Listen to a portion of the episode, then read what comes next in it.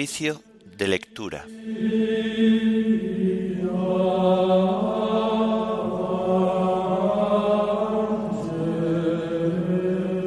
Martes de la primera semana del tiempo de Cuaresma. Himno Llorando los pecados. Antífonas y salmos del martes de la primera semana del Salterio. Lecturas y oración final correspondientes al martes de la primera semana del tiempo de Cuaresma.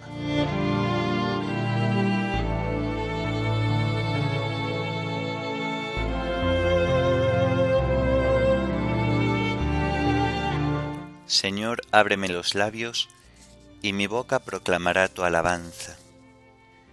Venid, adoremos a Cristo el Señor, que por nosotros fue tentado y por nosotros murió.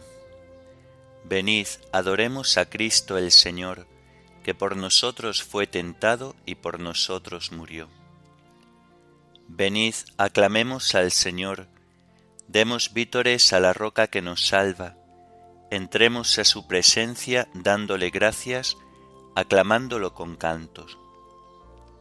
Venid, adoremos a Cristo el Señor, que por nosotros fue tentado y por nosotros murió.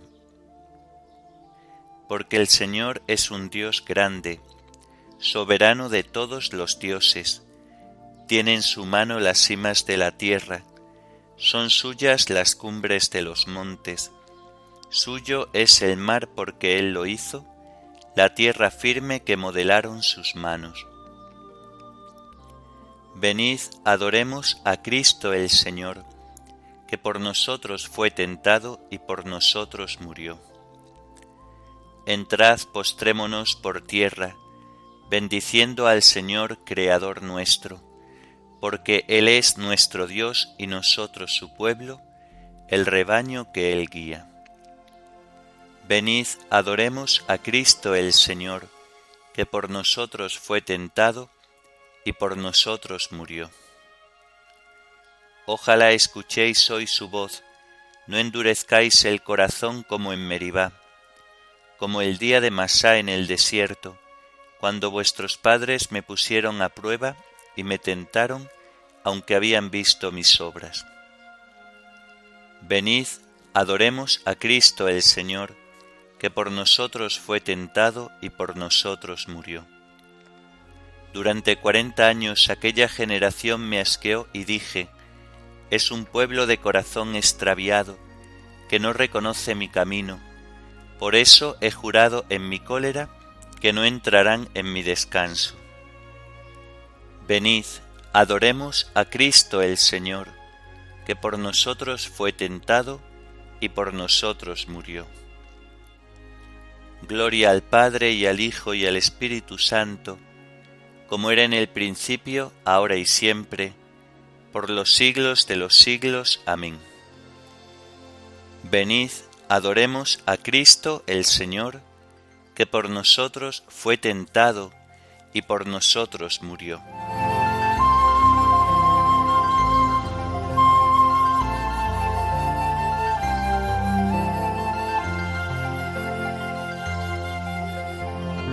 Llorando los pecados, tu pueblo está, Señor. Vuélvenos tu mirada y danos el perdón. Seguiremos tus pasos camino de la cruz, subiendo hasta la cumbre de la Pascua de luz. La cuaresma es combate, las armas, oración, limosnas y vigilias por el reino de Dios.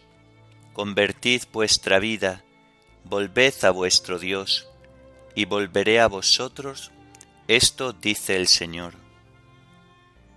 Tus palabras de vida nos llevan hacia ti, los días cuaresmales nos las hacen sentir. Amén.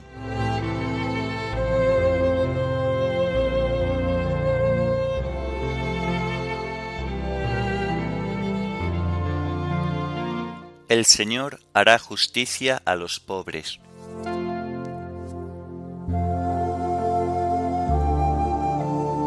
¿Por qué te quedas lejos, Señor, y te escondes en el momento del aprieto? La soberbia del impío oprime al infeliz y lo enreda en las intrigas que ha tramado. El malvado se gloría de su ambición, el codicioso blasfema y desprecia al Señor. El malvado dice con insolencia, no hay Dios que me pida cuentas. La intriga vicia siempre su conducta, aleja de su mente tus juicios y desafía a sus rivales. Piensa, no vacilaré, nunca jamás seré desgraciado. Su boca está llena de maldiciones, de engaños y de fraudes su lengua encubre maldad y opresión. En el zaguán se sienta al acecho para matar a escondidas al inocente. Sus ojos espían al pobre, acecha en su escondrijo como león en su guarida. Acecha al desgraciado para robarle, arrastrándolo a sus redes. Se agacha y se encoge, y con violencia cae sobre el indefenso Piensa, Dios lo olvida, se tapa la cara para no enterarse. Gloria al Padre y al Hijo y al Espíritu Santo, como era en el principio, ahora y siempre, por los siglos de los siglos. Amén. El Señor hará justicia a los pobres.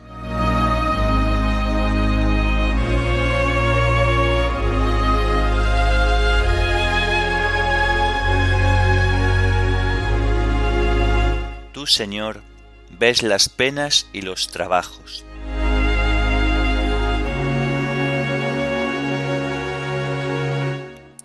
Levántate, Señor, extiende tu mano, no te olvides de los humildes.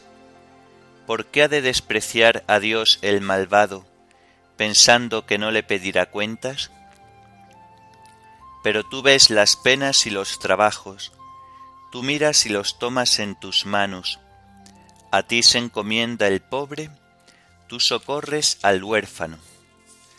Rómpele el brazo al malvado, pídele cuentas de su maldad y que desaparezca. El Señor reinará eternamente, y los gentiles desaparecerán de su tierra. Señor, tú escuchas los deseos de los humildes, les prestas oído y los animas Tú defiendes al huérfano y al desvalido, que el hombre hecho de tierra no vuelva a sembrar su terror. Gloria al Padre y al Hijo y al Espíritu Santo, como era en el principio, ahora y siempre, por los siglos de los siglos. Amén. Tú, Señor, ves las penas y los trabajos.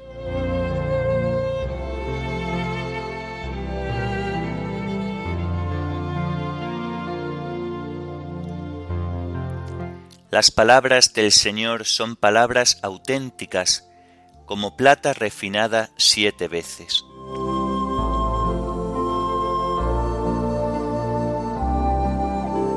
Sálvanos, Señor, que se acaban los buenos, que desaparece la lealtad entre los hombres. No hacen más que mentir a su prójimo, hablan con labios embusteros y con doblez de corazón estirpe el Señor los labios embusteros y la lengua fanfarrona de los que dicen, la lengua es nuestra fuerza, nuestros labios nos defienden, ¿quién será nuestro amo? El Señor responde, por la opresión del humilde, por el gemido del pobre, yo me levantaré y pondré a salvo al que lo ansía. Las palabras del Señor son palabras auténticas como plata limpia de ganga, refinada siete veces. Tú nos guardarás, Señor, nos librarás para siempre de esa gente, de los malvados que merodean, para chupar como sanguijuelas sangre humana. Gloria al Padre y al Hijo y al Espíritu Santo, como era en el principio, ahora y siempre, por los siglos de los siglos. Amén. Las palabras del Señor son palabras auténticas, como plata refinada siete veces.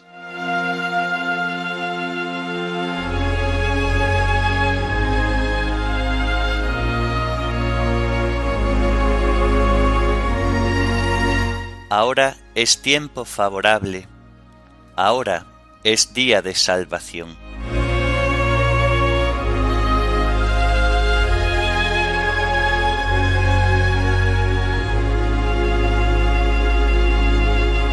Del libro del Éxodo. El Señor dijo a Moisés, Yo soy el Señor, repite al faraón de Egipto todo lo que te digo. Y Moisés le respondió al Señor, Soy torpe de palabra, ¿cómo me va a hacer caso el faraón? El Señor dijo a Moisés, Mira, te hago ser un Dios para el faraón, y Aarón tu hermano será tu profeta.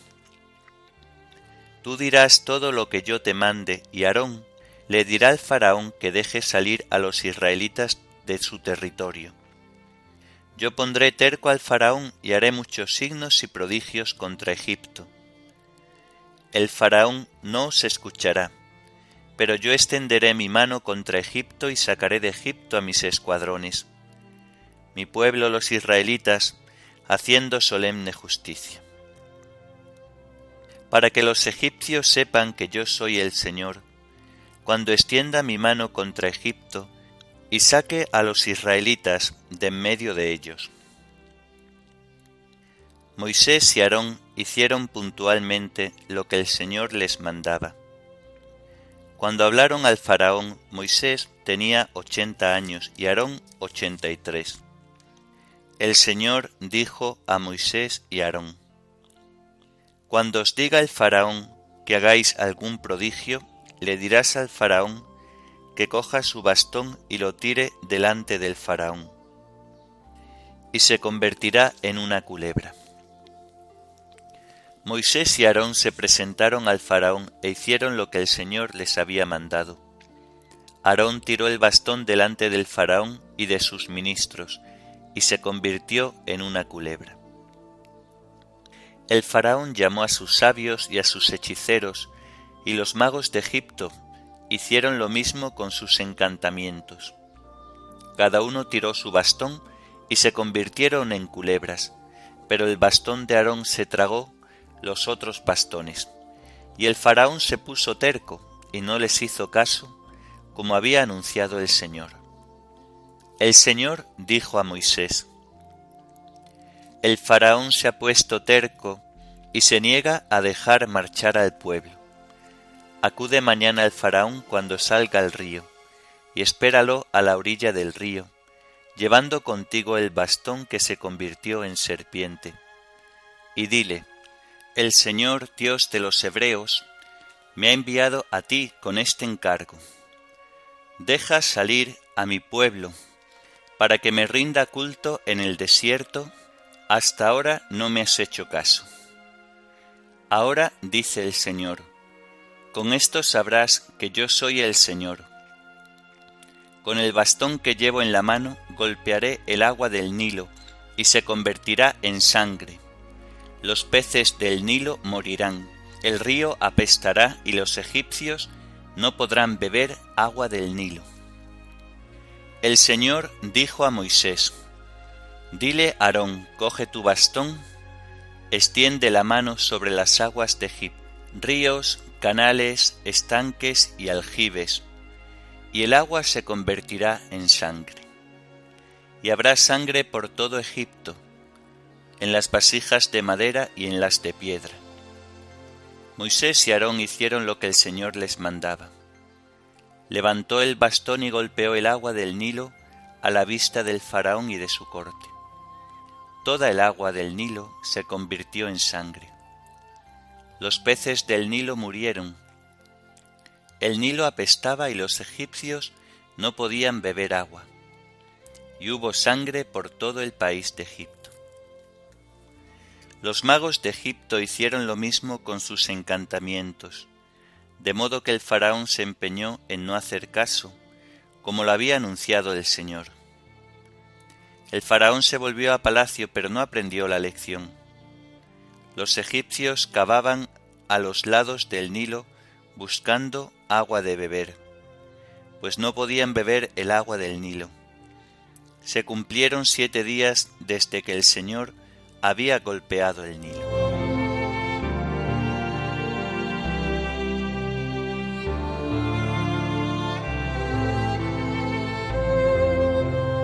El ángel derramó su copa en los ríos y se convirtieron en sangre. Oí que el ángel decía, Tú, el santo, eres justo al dar esta sentencia a los que derramaron sangre de consagrados y profetas. El ángel derramó su copa en los ríos y se convirtieron en sangre. Oí que el ángel decía, Tú el santo eres justo al dar esta sentencia, a los que derramaron sangre de consagrados y profetas. Y oí que el altar decía, Así es, Señor Dios, soberano de todo, tus sentencias son rectas y justas, a los que derramaron sangre de consagrados y profetas.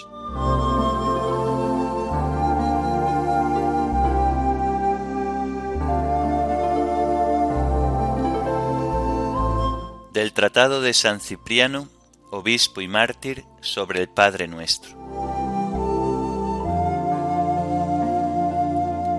Los preceptos evangélicos, queridos hermanos, no son otra cosa que las enseñanzas divinas, fundamentos que edifican la esperanza, cimientos que corroboran la fe, alimentos del corazón, gobernalle del camino, garantía para la obtención de la salvación. Ellos instruyen en la tierra las mentes dóciles de los creyentes y los conducen a los reinos celestiales. Muchas cosas quiso Dios que dijeran e hicieran oír los profetas, sus siervos. Pero cuánto más importantes son las que habla su Hijo, las que atestigua con su propia voz la misma palabra de Dios, que estuvo presente en los profetas, pues ya no pide que se prepare el camino al que viene, sino que es Él mismo quien viene abriéndonos y mostrándonos el camino. De modo que quienes ciegos y abandonados errábamos antes en las tinieblas de la muerte, ahora nos viéramos iluminados por la luz de la gracia y alcanzáramos el camino de la vida bajo la guía y dirección del Señor el cual entre todos los demás saludables consejos y divinos preceptos con los que orientó a su pueblo para la salvación, le enseñó también la manera de orar, y a su vez él mismo nos instruyó y aconsejó sobre lo que teníamos que pedir. El que nos dio la vida nos enseñó también a orar. Con la misma benignidad con la que da y otorga todo lo demás, para que fuésemos escuchados con más facilidad, y al dirigirnos al Padre con la misma oración que el Hijo nos enseñó.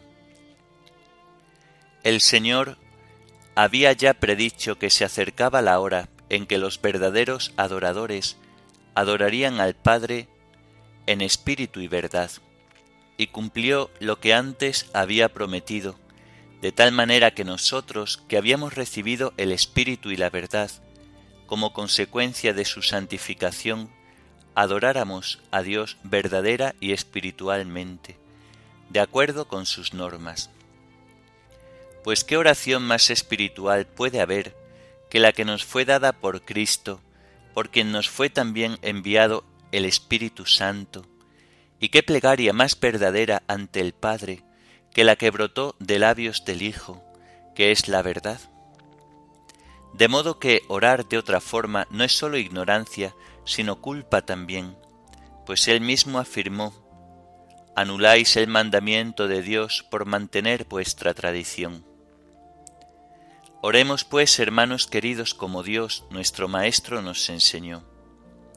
A Dios le resulta amiga y familiar la oración que se le dirige con sus mismas palabras, la misma oración de Cristo que llega a sus oídos. Cuando hacemos oración, que el Padre reconozca las palabras de su propio Hijo, el mismo que habita dentro del corazón, sea el que resuene en la voz, y puesto que lo tenemos como abogado por nuestros pecados ante el Padre, al pedir por nuestros delitos como pecadores que somos, empleemos las mismas palabras de nuestro defensor. Pues si dice que hará lo que pidamos al Padre en su nombre, cuánto más eficaz no será nuestra oración en el nombre de Cristo si la hacemos además con sus propias palabras.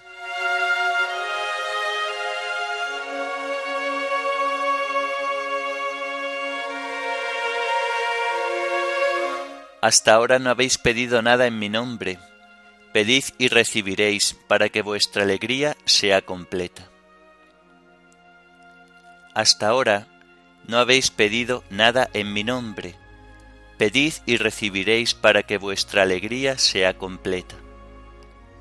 Lo que pidáis en mi nombre, yo lo haré, para que el Padre sea glorificado en el Hijo. Pedid y recibiréis para que vuestra alegría sea completa.